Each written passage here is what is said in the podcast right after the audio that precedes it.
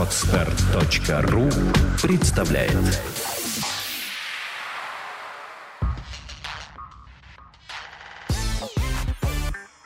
Don't Speak – подкаст о том, как быстро и эффективно выучить английский язык.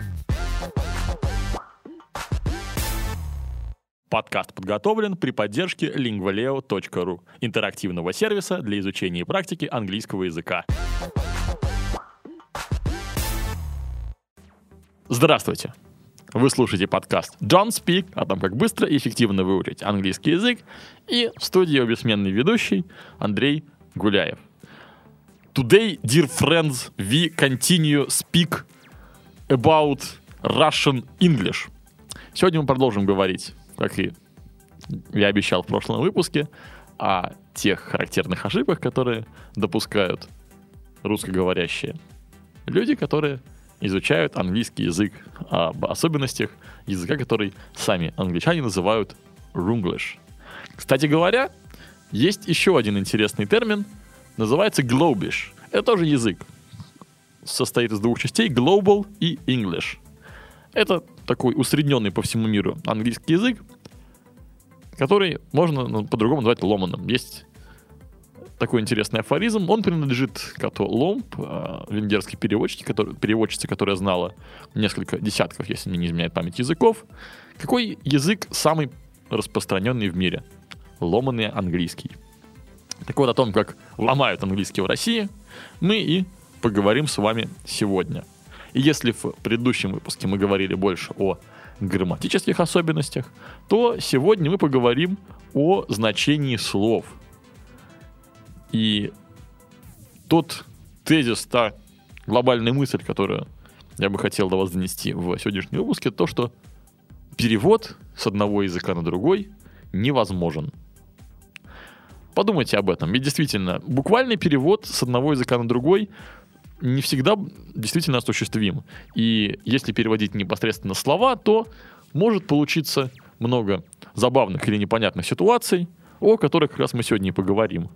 И для того, чтобы эффективно речь, слова, фразы одного языка делать словами, фразами, речью другого языка, нужно понимать о том, о чем идет речь, и переводить, как я говорил в прошлом подкасте, не отдельные слова, а мысль целиком. Большинство тех ошибок, о которых мы будем говорить сегодня, они, как мне кажется, берутся от того, что когда человек хочет то или иное английское слово употребить, он лезет в словарь, где написано ровно это слово, он смотрит его перевод и тут же его использует. Чтобы избежать подобных вещей, делайте одну простую вещь. Переводите фразы в контексте. Даже зачастую Google переводчик а, те фразы, которые вы целиком туда забиваете, переводит правильно с употреблением того слова, которое там действительно нужно. И как вариант, можно проверять те или иные предложения, просто вбив их в поисковик и посмотреть, что он вам найдет. То есть мораль такая, что надо переводить слова не, не как отдельные слова, а переводить слова в контексте. И начнем мы с такого набора слов, которым мы обозначаем устную коммуникацию. Целых четыре слова в английском языке, которые означают на русском языке что-то вроде говорить или сказать. Это слова say, tell, speak и talk. И с правильным употреблением того или иного глагола, из этих четырех, регулярно я наблюдаю трудности у многих-многих людей. Да, среди тех студентов, которые учатся у меня в DonSpeak, которые только-только приходят учиться. Это одна из первых ошибок, которые мне приходится исправлять. Итак, в чем же разница этих четырех слов. Начнем со speak. Все прекрасно знают глагол speak в контексте do you speak English. Это единственный из четырех глаголов, с помощью которого можно говорить не только о самом процессе общения, но и о навыке. То есть, на самом деле, фраза do you speak English, да, буквальный перевод, вы говорите по-английски, она означает на самом деле, умеете ли вы говорить по-английски, да, речь идет о навыки, о знании. Это касается любого языка. То есть do you talk English будет неправильно. Так что, когда мы хотим сказать, употребить тот или иной язык, упомянуть тот или иной язык, то мы используем вместе с ним глагол speak.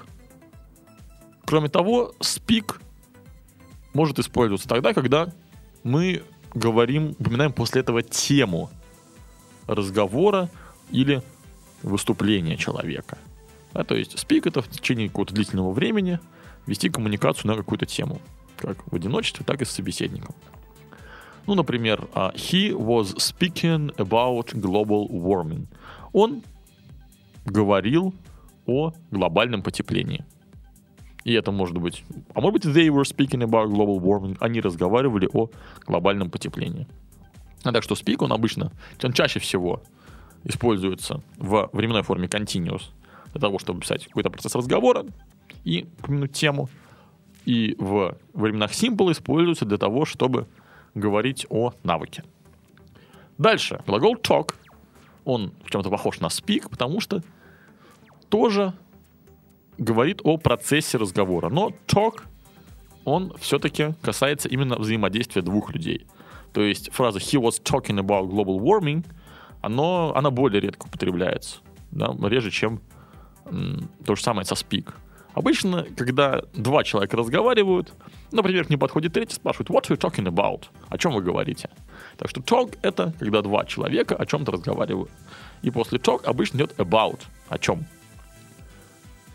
А вот глагол tell, который чаще всего путают с talk, означает передачу информации в виде слов в одном направлении. То есть для того, чтобы, когда вы говорите tell, не подразумевается, что вам что-то отвечают. Ну, например, he told me to look in the fridge. Он сказал мне, что мне надо посмотреть в холодильнике, например.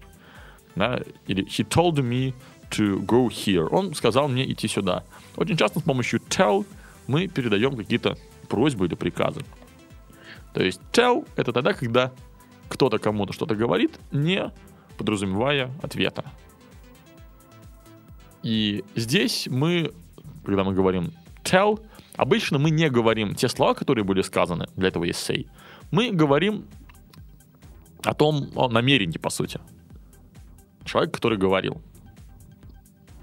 И say используется тогда, когда мы фокусируемся на том, что было сказано. То есть перед а, цитатой какой-то мы будем использовать именно глагол say.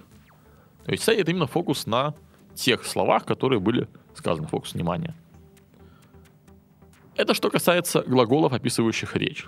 Что касается глаголов, которые описывают восприятие визуальное, тоже регулярно я наблюдаю ошибки. Их три, их не четыре. See, look и watch. See — это видеть. Look — это смотреть, а watch — это тоже смотреть. В чем же разница? Когда мы говорим про see, обычно мы имеем в виду все-таки то, что мы получаем какое-то визуальное изображение, да, то, что мы куда-то смотрим и что-то видим. Да, когда мы видим что-то без нашего активного участия. Да, не то, что мы внимательно куда-то посмотрели. А see — это именно увидеть, по большому счету. Look — это посмотреть. Обычно посмотреть, как бросить взгляд кратковременно. А вот watch, оно обычно используется, когда мы говорим о фильмах, например, или о чем-то, под... или телевизоре. То есть watch — это длительно концентрировать свое внимание, свой взгляд на том или ином объекте. В этом разница. Но, когда мы говорим, видел ли ты этот фильм, сказать have you seen this movie будет столь же правильно, как сказать have you watched this movie. То есть смотрел ли ты этот фильм или видел ли ты этот фильм. Но look фильм или look movie вот так не говорят. То есть look это обычно посмотреть, да, какое-то короткое быстрое действие. Watch это концентрировать свое внимание в течение длительного времени. Следующая особенность с глаголами это глагол а, найти и искать. В русском языке мы используем их одним образом, в английском немножко другим. А, часто люди говорят, я ищу что-нибудь, да, но вместо того, чтобы сказать I'm looking for something или I search something, говорят I find something. То есть find это на самом деле находить, а вот искать это будет другой глагол search или look for. Так что будьте здесь внимательны. Если вы что-то уже нашли, это find. А если вы еще только ищете, то это уже совсем другой глагол. Подобная же ситуация наблюдается и с глаголом «знать» и «узнать». Поскольку в русском языке это ну, два, один тот же корень, только в одном случае есть приставка, в другом случае нет, частенько многие люди неправильно переводят. Когда, мы, когда хотят сказать, что я узнал об этом недавно, они говорят I know this not long time ago, например. И получается, я знаю это некоторое время назад. И звучит странно. На самом деле, узнавать, то есть получать какую-то информацию, это будет find out. А know это уже все-таки знать. То есть, когда у вас информация уже в голове есть, статично в памяти, и ничего с ней больше не происходит. А, и следующая группа глаголов, о которой я хочу поговорить, это глаголы, которые касаются обучения. Мы поговорили про знание, теперь про обучение. Есть три глагола, которые связаны с этим. Это глагол learn, teach и study. В чем же разница? Есть такое интересное выражение languages are learned, not taught. Эта замечательная цитата встречает э, многих студентов Don't Speak на первом занятии, поскольку это один из ключевых моментов, на самом деле, под правильного подхода к изучению английского языка. А языки на русский язык, к сожалению, очень непросто это перевести, но я бы сказал так. Языки изучаются, а не преподаются. Так вот, teach — это преподавать, то есть учить других людей — отсюда взялось слово teacher, учитель, собственно, или преподаватель. Learn — это тоже учить, но учить в смысле изучать. Равно как и study. Обычно study употребляется в контексте такого формального образования. Да, то есть, когда ходим куда-нибудь там на курсы, в школу, в университет, мы обычно study. И более того, когда мы говорим study, можем сказать как предмет, который мы изучаем, например, study English — а, можем говорить то место, где мы учимся. Например, I study at Don't Speak School. Я учусь в школе Don't Speak. Или I study at school просто. Или I study at university. А вот learn используется для того, что мы что-то изучаем. После learn идет именно тот предмет, да, та информация, которую мы выучили. Например, I learned how to swim. Я научился, как плавать. Или просто I learned to swim. И вот это вот how как раз-таки нас плавно переводит к следующей теме. В русском языке и в английском языке придаточные предложения, то есть когда у нас есть сложное предложение, и вложенное в это предложение описывает какой-то член другого предложения. Да? То есть у нас есть основное, подчиняющее и подчиненное предложение. Оно, оно же называется придаточным. Ну, например, тот человек, которого я вчера встретил, американец. По-русски у нас должно быть обязательно слово «который» или «которого», или какое-либо подобное слово. Это может быть «где» и многое другое. То есть то слово, на тот союз, который будет связывать одно предложение с другим. В английском языке в этом нет необходимости. По той простой причине, что из-за фиксированного порядка слов, если мы следим за этим порядком слов, мы понимаем, что ага, порядок слов нарушился, значит здесь идет другое предложение. Эту тему подробно я пишу в одном из будущих подкастов, когда буду говорить про сложные предложения. Да, но давайте обратим внимание на это уже прямо сейчас.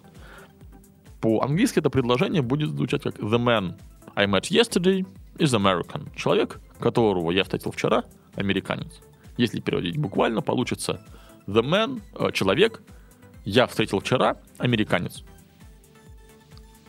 Более того, это предложение будет даже, скорее всего, без запятых, потому что, опять же, необходимости в них нет, потому что по изменению порядка слов мы понимаем, что здесь вложено еще одно предложение. Конечно, можно сказать the man which I met yesterday или that I met yesterday, но зачастую носители языка на это слово не заморачиваются. Есть очень простой принцип в английском. Shorter is better. Короче, значит лучше. Если ту или иную фразу можно сказать короче, можно сказать ее проще, то, скорее всего, так стоит поступить. Двигаемся дальше. Еще одна частая ошибка, которая возникает при переводе с русского на английский, это как то, что касается рождения. Там, в принципе, научили говорить I was born в таком-то году, в таком-то месте, но все равно многие путают, а, говоря I born. Ну, потому что по-русски мы же говорим я родился. Но по-английски, строго говоря, это правильно, правильнее будет назвать я был рожден. Так что помните, что born, да, give birth — это рожать, а вот was born — был рожден. Да? Так что правильно сказать I was born in St. Petersburg in каком-нибудь там году. Дальше. Еще одна особенность употребления еще одного глагола — это feel.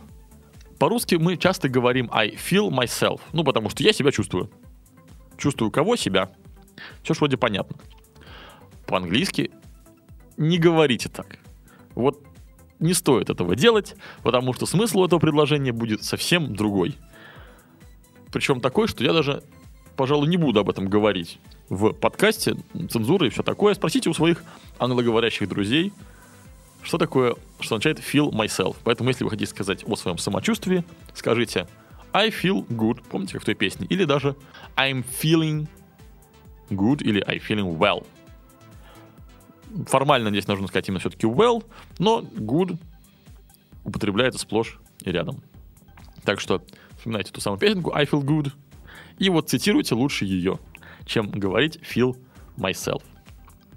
И последний глагол в, точнее глагольная пара в употреблении которой часто наблюдаются ошибки, это do и make. То и другое означает делать. Но в чем разница этих двух глаголов в том, что do — это делать в принципе, да, совершать действие, а make — это делать в смысле создавать.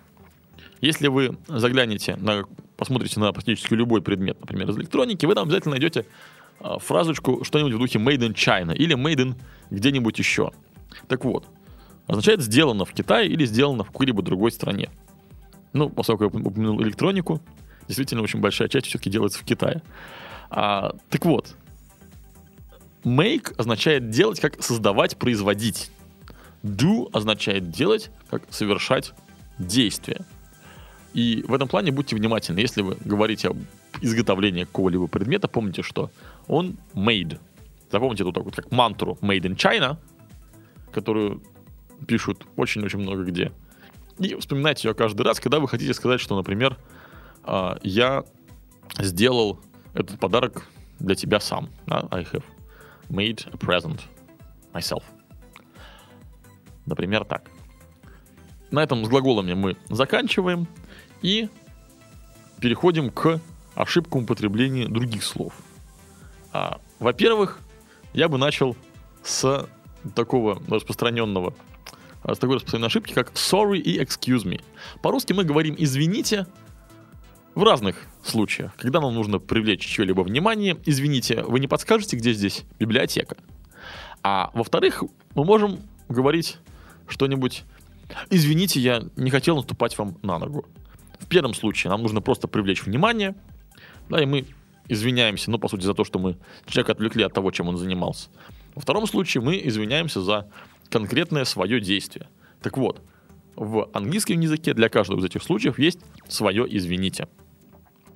Excuse me означает то извините, которое привлекает внимание. То есть excuse me вы говорите перед тем, как совершать то или иное действие. А sorry, буквально жаль, мы говорим после того, как что-нибудь нехорошее совершили.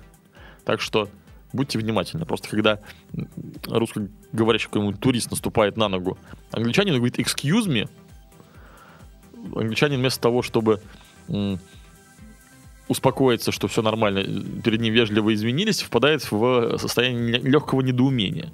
Ну, если, конечно же, он не знает, что перед ним русский э, человек. На самом деле, по вот опыту моего общения с носителями языка, особенно из Британии, они говорят, что они уже привыкли к тому, что э, их родной язык э, коверкуют. Я здесь не говорю не только про россиян, про весь мир, потому что действительно самый распространенный язык в мире — это ломаный английский, и каждая страна переделывает его на свой манер.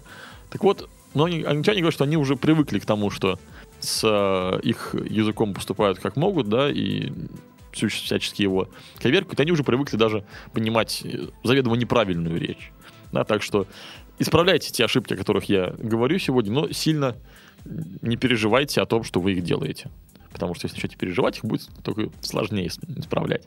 Так что отнеситесь к этому спокойно, вас все равно поймут, но лучше говорить правильно, потому что тогда вас поймут с гарантией в 100%. А неправильное употребление, к сожалению, стопроцентной гарантии не дает. Стопроцентной гарантии понимания. Мы разобрались с sorry и excuse me. И еще один момент, такой больше, наверное, даже культурный, нежели языковой. В школах нас обычно учили, а вот я учился в 90-е годы в школе, и нас учили, что обед по-английски будет dinner. На самом деле, dinner это скорее уж ужин. А в обеденное время англичане, американцы кушают ланч. Собственно, русский уже повсюду употребимый термин бизнес-ланч должен вас, наверное, на эту мысль, наверное, наводить. То, что ланч это второй завтрак, это, ну, вовсе не так на самом деле. Второй завтрак это бранч.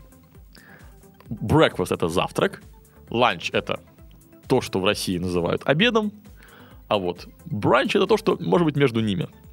Бр идет от слова breakfast, анч идет от слова lunch. Смешав эти два термина, появилось слово бранч, собственно говоря. А dinner это уже то, что бывает вечером. То есть, на самом деле, чисто с точки зрения вот, этикета, оно даже и в России вроде как так мне доводилось встречаться с такими материалами, что когда человека зовут на обед, подразумевает, что он придет, придет где-нибудь по окончании такого вот рабочего дня, скажем так. Это будет dinner. А, В России обед. Да, но по факту то, что мы обедаем там 2-4 часа дня, это все-таки ланч. Будьте внимательны. И, кстати говоря, насчет времени. AM и PM. То, что путают люди даже с уровнем языка. Pre-intermediate и intermediate зачастую. AM — это латинское ante meridium, то есть до полудня, а PM — post meridium — после полудня. И еще один момент — это полдень и полночь. 12 часов после полудня — это именно полдень, то есть 12 p.m. — это днем, а 12 a.m. — это ночь, это полночь. Будьте внимательны, потому что многие, ну, в принципе, довольно логично рассуждают, что 11.59 a.m. после 11.59 a.m. наступает 12 a.m. На самом деле нет. Наступает 12 p.m. И то же самое после 11.59 p.m. наступает 12 a.m. Либо, если вы не хотите запоминать вот эти вот особенности, то просто запомните слова noon и midnight. Midnight — это полночь, а noon — это полдень. И на этом моменте я бы хотел закончить наш сегодняшний выпуск. С вами был Андрей Гуляев и подкаст Don't Speak о том, как быстро и эффективно выучить английский язык. Учите английский. Goodbye. Сделано на podster.ru Скачать другие выпуски подкаста вы можете на podster.ru